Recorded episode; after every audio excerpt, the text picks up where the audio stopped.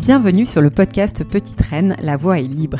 Et si on vous faisait découvrir un nouveau luxe, celui de se sentir libre comme l'air, celui de faire de la ville un terrain de jeu, celui des belles rencontres en circuit très court, bref, un nouveau luxe à portée de vélo. Je suis Marie-Caroline Guigné, fondatrice de Petite Reine, et j'ai le plaisir de collaborer avec Business France en direct du salon Eurobike Francfort 2023 pour aller à la rencontre des acteurs français de la mobilité active. Alors on vous a fait de la place sur notre porte-bagages, montez Jérôme Mortal, bonjour. Bonjour Marie-Caroline. Tu es le fondateur de Ultima. Euh, et je suis très heureuse de te recevoir aujourd'hui pour cette radio euh, en partenariat avec Business France. Donc Petite Reine euh, est très heureux de, de, pouvoir te tendre le micro. On va parler de la belle initiative que tu as que tu as lancée. et avant ça, on va parler un petit peu de ton rapport à la ville. pour toi, la ville d'aujourd'hui et de demain, elle est comment? Elle ressemble à quoi? Alors super, bah, écoute, bonjour. Euh, c'est effectivement c'est sympa parce que j'aime parler de ça quand je, je fais des présentations à diverses diverses personnes. J'aime j'aime dire euh, I have a dream et, euh, effectivement la la mobilité euh, modulaire est quelque chose qui pour moi est, est un basique pour la ville de demain. Et, euh, et cette modularité, c'est finalement qu'est-ce qu'on peut déjà je pense étape 1, c'est donner probablement beaucoup moins de place à l'automobile et essayer de repenser les villes pour les gens qui y vivent. Donc euh, effectivement, il faut effectivement enlever l'automobile, mais enlever l'automobile, c'est un non-sens aujourd'hui si on ne prend pas un minimum soin de, gérer euh, la logistique, euh, l'accès, l'accès des gens à leur travail, pour les gens à leur travail. Donc c'est comment on, fait des zones qui sont bien adaptées pour entre guillemets parquer les véhicules en périphérie ou en proximité urbaine, et ensuite donner des offres modulaires à nos clients. Et, l'offre modulaire, euh, je pense que le vélo euh, peut y apporter euh, beaucoup, qu'il soit ton propre vélo ou qu'il soit un vélo partagé. Je pense que le vélo, il a, il a quand même l'avantage de te redonner contact avec la ville et puis de plutôt bien se marier avec le piéton. Mm. et ça, c'est quand même deux gros avantages que la voiture n'a pas forcément. Quoi, hein. oui. Et après, j'ai vraiment pas d'a priori sur le, le, mode de consommation du vélo.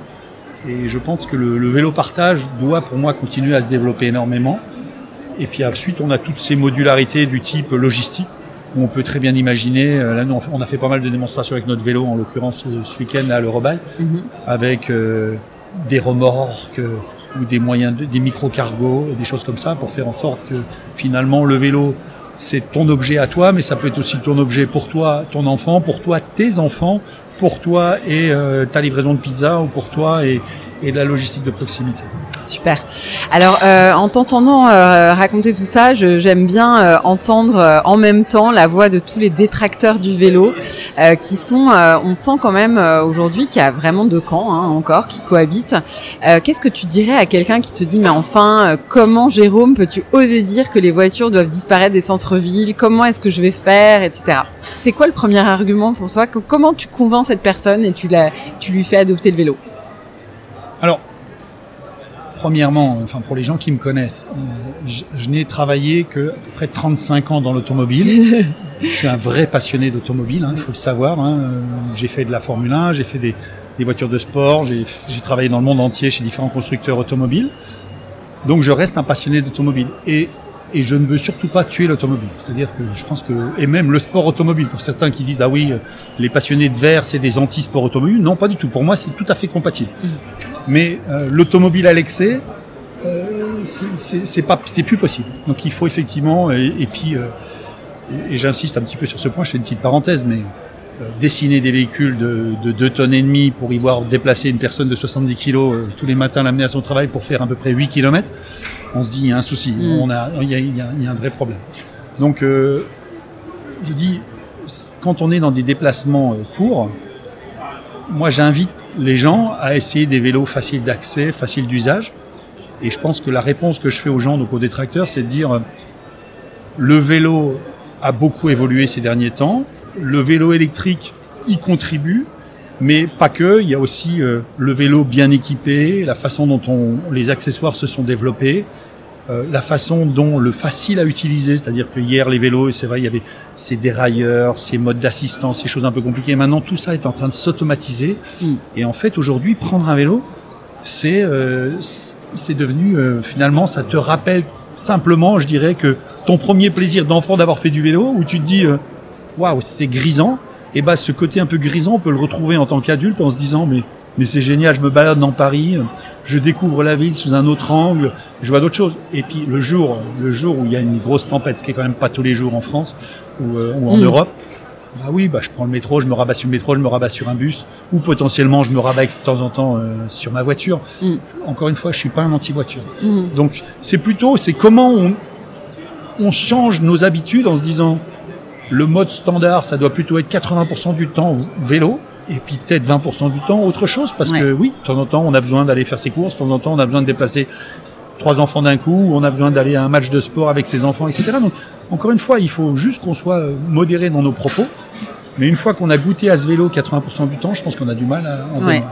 C'est intéressant parce que du coup tu mets en avant finalement, euh, sans, sans la nommer, mais cette intermodalité qui fait partie euh, euh, intégrante de euh, de la problématique, enfin de, de- des enjeux en fait de la de la mobilité douce, parce que finalement la vie c'est de passer de à pied à vélo, euh, prendre le bus, euh, prendre un train, euh, et que tout ça soit en fait euh, assez fluide euh, dans le parcours. Et nous c'est une problématique à laquelle on s'est beaucoup attaché chez Petite Reine démarrage, tu vois, parce que euh, l'enjeu c'était aussi de favoriser l'adoption du vélo par les femmes et qu'on se rendait compte que, euh, et moi la première, qu'une journée est faite de moments à vélo, mais aussi de moments où tu n'es pas à vélo et où justement tu as besoin de pouvoir concilier les deux. Donc tu as une notion d'équipement qui doit être quand même relativement légère parce qu'elle doit pouvoir euh, naviguer à l'intérieur de ta journée de, de façon vraiment extrêmement fluide.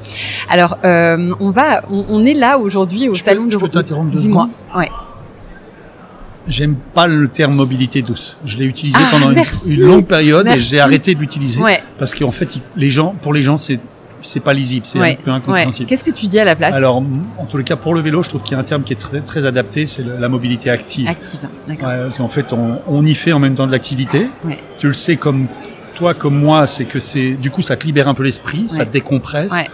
Euh, je pense qu'on est tous de plus en plus sédentaires et ça aide à sortir de cette sédentarité et ça donne un petit peu un, un côté un peu oxygénisation et, et puis euh, tourner regard vers l'extérieur. Et, et donc le côté actif, moi je trouve ça plus, Ouais, plus fun, tu vois. Ouais. Moi, j'aime bien parler d'allure. Ok, c'est bien aussi. L'allure ouais, à toutes les allures. Ok, on y va. Donc là, on est, euh, on est en plein salon. On a, on, aborde euh, le premier jour de l'ouverture au grand public Euh, et on est sur un, euh, bah, sur un, immense salon à la Messe de Francfort. Et ça, ça montre à quel point aujourd'hui le vélo est, rassemble un nombre d'acteurs incroyable. Pour toi, on en est où dans cette courbe d'adoption du vélo? Parce que ça fait presque peur en fait de voir ce nombre d'acteurs. Incroyables de tout pays qui sont là. On se demande mais euh, comment est-ce que tous ces vélos vont pouvoir euh, aller euh, parcourir le monde? Enfin, je sais pas, il y a un effet de masse en fait. On en est où? On en est qu'au début? Ou ça va continuer? Ouais, Comment ça va se passer tout ça? Alors, on n'est pas tous au même endroit déjà, à, à la même, à la même vitesse et au même endroit, c'est-à-dire quand on compare.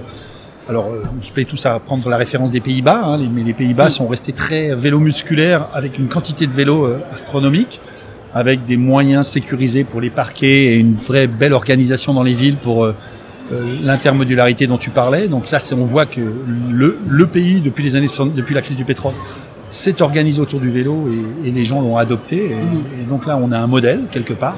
Les Allemands euh, nous ont montré aussi l'exemple il y a à peu près euh, 10, 18 ans. Là, ils ont, ils ont vraiment embarqué le vélo. euh, et on le voit hein, quand on conduit en voiture en Allemagne. Et on- le- il faut faire très attention. Il y a des vélos vraiment partout. Et, et donc le- l'Allemagne a adopté. Après, il y a des pays qui sont quand même beaucoup plus à la traîne. Euh, La France, on en fait partie, même si on a quelques villes un peu pilotes. Mm. Mais euh, l'Espagne, l'Italie, euh, on va dire le sud, le sud d'Europe. Et puis je te parle pas de l'Europe de l'Est, hein, où euh, Ouais. le vélo, il n'est pas encore rentré dans les mœurs. Donc, on voit bien qu'il y a différentes étapes. On voit bien que euh, oui, il y, a, besoin de produire, d'apporter des offres et de- d'essayer de, répondre à ces clients qui finalement sont un peu réfractaires potentiellement à, basculer. Donc euh, l'idée c'est pas de tambouriner, euh, bah, fais du vélo, fais du vélo. C'est pourquoi tu es réfractaire? C'est quoi ton frein à l'achat? C'est quoi ton frein à l'usage? Et puis euh, qu'on y apporte des réponses. Et c'est pour ça que quand tu es sur un salon comme ça, tu tu sais plus où donner de la tête parce qu'en fait, chaque constructeur essaye d'apporter sa propre réponse, à questionner son réseau de clients, c'est fait ça on va dire sa religion et il y apporte un, produit, une, certaine maturité de produit pour essayer de répondre à un besoin, un cas d'usage et un besoin client. Alors ça, ça m'offre, euh, Jérôme, une très bonne transition sur l'expérience d'achat. Je suis euh, aujourd'hui euh, cliente, je me dis, bon, je veux passer au vélo, je vais en point de vente, je vais chez un retailer vélo. Et là, je suis confrontée à une offre à peu près pléthorique hein, de, de vélos.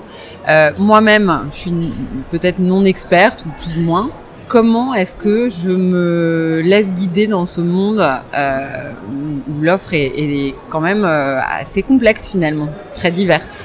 Chacun, comme tu le dis, a apporté sa réponse. Alors, bon, il y a des réseaux de distribution euh, en Europe là qui sont très solides et très pertinents, donc je pense qu'il faut les écouter. Mais après, enfin, j'ai quand même tendance à dire, un vélo, c'est un peu comme une paire de chaussures, c'est un objet qu'on doit, on doit se sentir bien, on mhm. doit se sentir en sécurité. Je suis très sensible à la sécurité. On doit euh, pas être perdu avec euh, ses commandes ou son cockpit, etc. Donc moi, ma recommandation, c'est, de l'essayer, mais pas de l'essayer sur 500 mètres. C'est vraiment d'avoir accès au vélo et de pouvoir faire quelques kilomètres dans son environnement quotidien et essayer de dire oui, effectivement, cet objet-là me convient. Et puis si le premier que vous essayez vous convient pas, ben, on essaye un autre. Mm. Il y, en a qui sont, faut voir les, les, différences entre les vélos. Et aujourd'hui, il y a des vélos qui font quand même euh, moins de 10 kilos, qui sont des vélos un petit peu historiques, musculaires et mm. extrêmement légers. Puis on a des vélos aujourd'hui à assistance électrique qui peuvent aller jusqu'à 40 kilos. Donc, euh, je prends juste l'exemple du poids parce que le poids, ça parle aux gens. Quoi. Mais on voit bien que c'est deux objets complètement différents. Il y en a un, c'est le, le, SUV du vélo, et mm. l'autre, c'est c'est l'ultralight. Donc, c'est qu'est-ce que vous voulez faire avec votre vélo et, et comment, quelle est la réponse euh, cockpit et installation qui vous convient le mieux. Et moi, je dis aux clients, faites en sorte de, que ça vous convienne le mieux. Je reviens sur la question d'avant parce que tout à l'heure on a parlé euh, offre neuf et euh, mhm. répond au cas d'usage et je pense qu'il y a un sujet aussi qui est très important et que nous, enfin les, gens de l'industrie du vélo, on, s'y intéresse énormément. C'est c'est aussi c'est comment on donne une seconde vie à, nos vélos, c'est mhm. comment on fait en sorte que nos vélos ils, ils soient pas jetables et qu'ils finissent pas dans une décharge après 18 mois. Euh, moi, je, je, suis, pas un anti-produit de consommation, mais je, je pense qu'il faut qu'on pense consommer différemment. Mm. En l'occurrence, nous, chez Ultima, euh, on ne pousse pas des vélos par milliers en imposant au magasin de nous les vendre. Nous, on, le client configure son vélo, mm. il teste un modèle de référence, il configure son vélo, on lui livre le vélo qu'il a configuré et qu'il sait configurer. Mm. Et je pense qu'il faut aussi qu'on pense à ça, c'est comment acheter plus juste Hein, ça fait un peu la transition entre les deux questions. C'est comment acheter plus juste, comment acheter ce que l'on aime, et puis après, euh, éventuellement, euh, comment imaginer le recycler, lui donner une seconde vie. C'est c'est quoi ça son cycle complet, son cycle complet, mm. et comment on en prend soin. Donc ça, je pense que nous, constructeurs européens, en tous les cas, il faut qu'on y, on y, attache beaucoup de soins. Il faut pas qu'on nous laisse entre guillemets mettre dans la rue des choses qui vont terminer à la décharge et, et qui vont devenir ouais un, travers. Alors on te sent animé de plein de convictions, tout ça a certainement euh, semé les graines d'Ultima. J'aimerais que tu nous expliques justement dans ce marché euh, pléthorique comment Ultima fait la différence.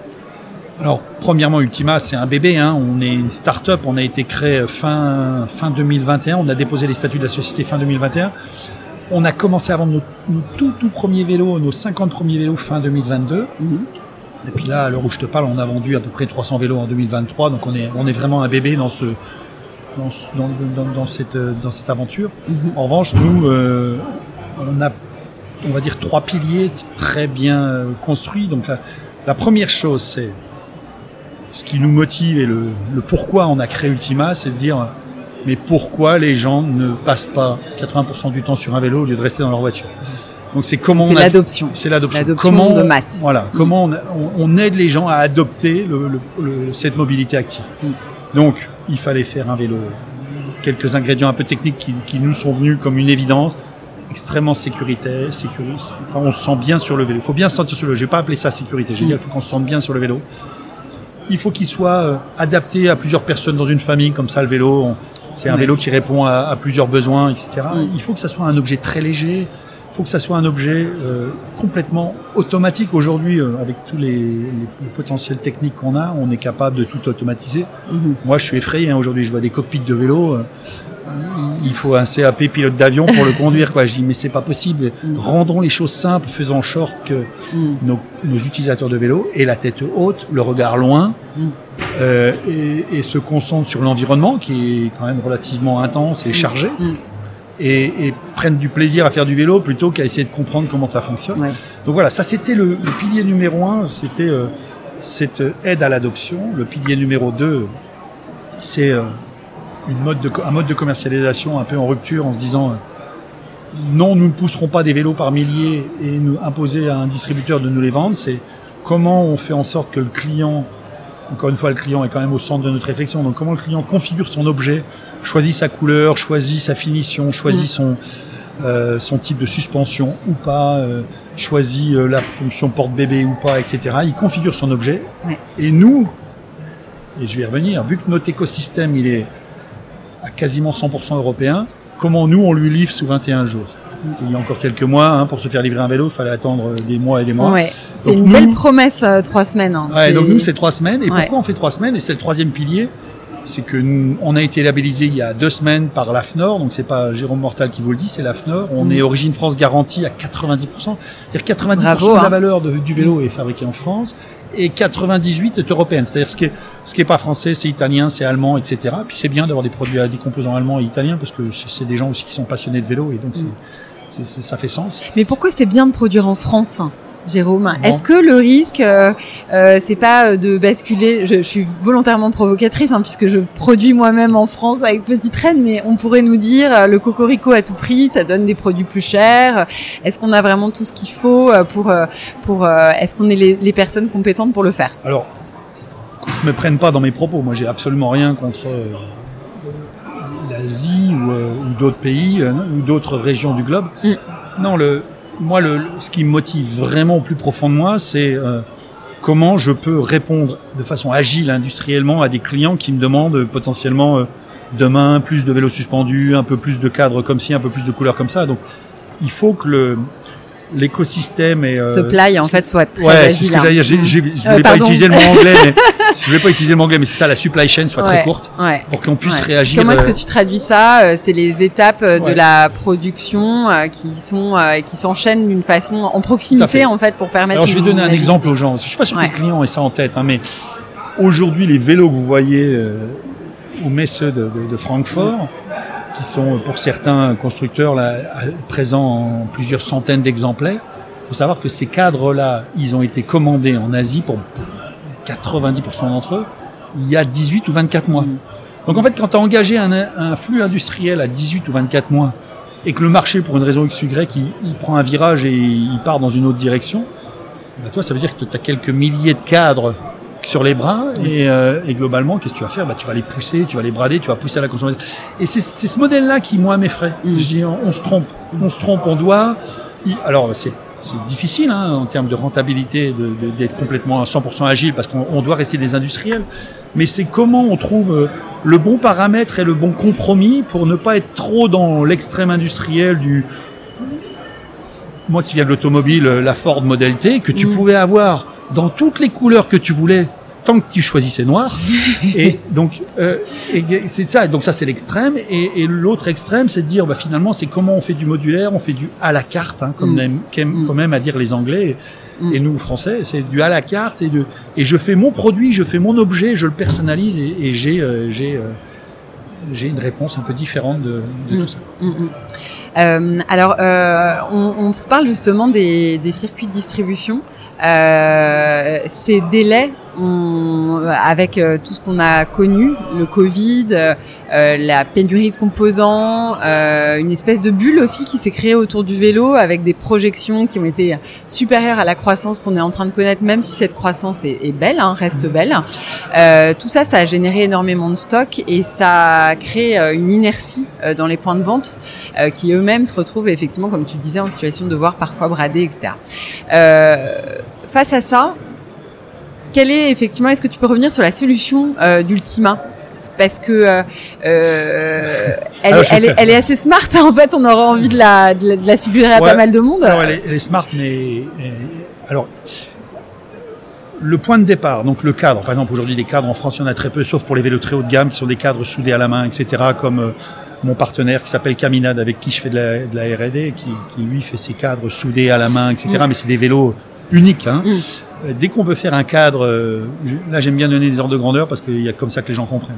Mm. Un cadre, pour être très clair, ça, ça, coûte 100 euros à Taïwan. Un cadre en aluminium pas trop cher. Mm-hmm. Voilà, c'est ça l'ordre de grandeur. Mettez-vous ça dans, dans l'esprit, 100 euros. Comment je fais un cadre à 100 euros en France?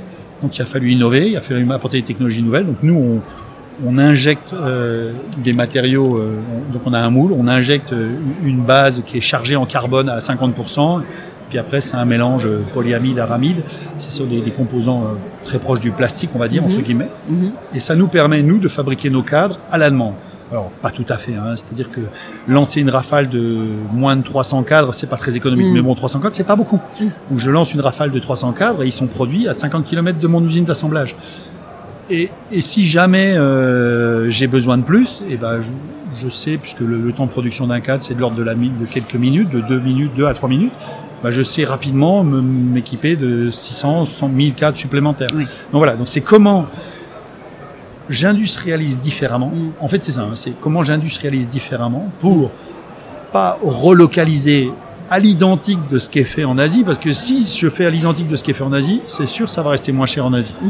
Donc c'est comment j'apporte un côté un peu smart dans ma façon de concevoir le produit, euh, et pour pouvoir produire localement au prix euh, Asie, mais en France. Mmh. Donc ça nécessite des changements. Alors après l'objet il est différent, hein, esthétiquement il est différent. Il faut aussi que le client, les clients adoptent cette différence. Mmh. Donc on, nous on a pris des risques sur l'aspect euh, design et style. Lesquels le, le, design et le style, on a pris beaucoup de risques parce mm. que on a euh, on a des clients qui adorent notre vélo mm. et d'autres qui voilà, on a un effet un peu rejet parce que non, moi j'aime pas le design, c'est trop radical, c'est trop différent. Mm -hmm. Mais ça faisait partie du pari euh, technico-économique si on voulait réussir à faire le cette euh, supply chain de proximité. Ouais, d'accord, super.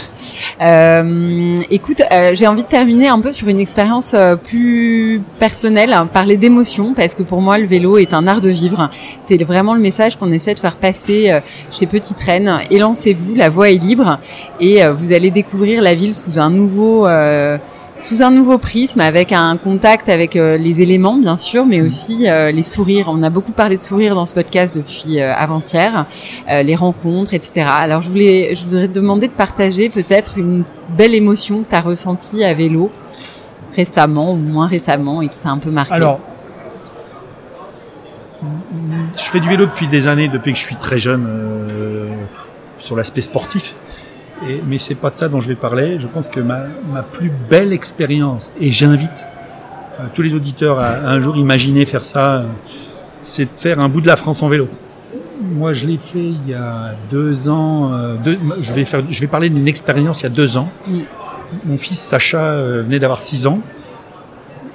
Donc écoutez bien, il avait 6 ans et on est parti un petit peu du nord de Lyon et on a rejoint Épinal dans les Vosges en suivant la Marne, le canal de la Marne et ensuite le canal de, qui suit la Moselle. -hmm. Donc l'avantage de ce type de, de chemin, -hmm. ce sont des anciens chemins de halage qui ont été euh, ré rénovés et remis en état pour l'utilisation pour du vélo. Un, suivre un canal, c'est plat. Vous avez euh, mm. 20 mètres tous les 500 mètres, c'est la montée d'écluse. Et, euh, et en fait, votre enfant de 6 ans, moi j'arrivais à lui faire faire des journées jusqu'à 90 km. Génial. et, euh, et les soirs, on se trouvait un bed and breakfast, un hôtel un peu fun, un endroit où il y avait une piscine. On finissait la journée par un plouf, tous les deux à se regarder le soir euh, la télé en grignotant des chips, etc. C'est pour mon enfant euh, Sacha, c'est ses plus belles vacances euh, de, ouais. qui, et son plus beau souvenir. C'est c'est 5-6 jours avec son papa dans un cadre complètement euh, différent, etc. Et donc moi là, euh, maintenant c'est devenu un standard. On se bloque 4-5 euh, jours en famille euh, maman, les trois enfants, le chien, etc. Et on part en vélo. La France offre un panel de chemins magiques où vous êtes loin des voitures, en toute sécurité. Et, euh, et après le vélo, et eh ben vous le touchez différemment avec une autre émotion. Et forcément, Après, vous l'utilisez plus spontanément en ville ou dans votre quotidien pour le, le job taf. Quoi. Génial. Écoute, euh, c'est super parce que donc ton fils s'appelle Sacha. Ouais. On a parlé aussi de Léo, tu vois, le fils de euh, d'Amélie, la fondatrice de Gaïa. Euh, on a on a beaucoup parlé d'enfants euh, dans ce podcast et Laura, c'est le prénom de ma seconde fille et c'est pour ça que le panier s'appelle comme ça. C'est qu'il y a une histoire de transmission. Il y a quelque chose qu'on a envie de donner aux générations futures. On leur laisse pas que une planète euh, avec des gros enjeux, on leur laisse aussi des moyens, je trouve, de la rendre plus belle et de se rendre la vie plus belle. Je te remercie infiniment, Jérôme, euh, pour cet échange. Où est-ce qu'on peut retrouver euh, Ultima euh... Sur les réseaux, on est relativement actifs sur tous les réseaux, que ce soit euh, Insta, Facebook, euh, LinkedIn. Moi, je suis personnellement très actif sur LinkedIn. Je suis très engagé dans le monde industriel, etc. Donc Jérôme Mortal de Ultima Voilà. sur LinkedIn. Exactement. Et puis euh, après, on a notre site web, bien sûr. Et puis je vais terminer avec un clin d'œil, donc pas qu'à Sacha, parce qu'il y a Mika, Sacha, Zion, le petit dernier, Ouais. Et puis à leur maman qui est euh, la clé de voûte pour m'aider à réaliser tout ce que je fais, puisqu'elle est toujours derrière moi. Elle s'était pas une passionnée de vélo, elle l'est devenue. vois, Ouais. Entreprendre, c'est un family business. hein. Voilà, exactement. Et le chien s'appelle Le, le chat s'appelle Toruk. Toruk. Toruk, comme. Toruk Makto, la dernière ombre. Voilà. Bon, bah, génial. On imagine euh, tout, ce, tout ce petit monde euh, dans ces vélos euh, cargo, longtail et compagnie. C'est chouette. Euh, très bon salon, Jérôme. Et puis, euh, à très bientôt. Merci, Michael. Bye bye. À bientôt. Bye bye. Merci d'avoir écouté le podcast Petite Reine, La Voix est libre, en partenariat avec Business France et en direct du salon Eurobike 2023. À très bientôt.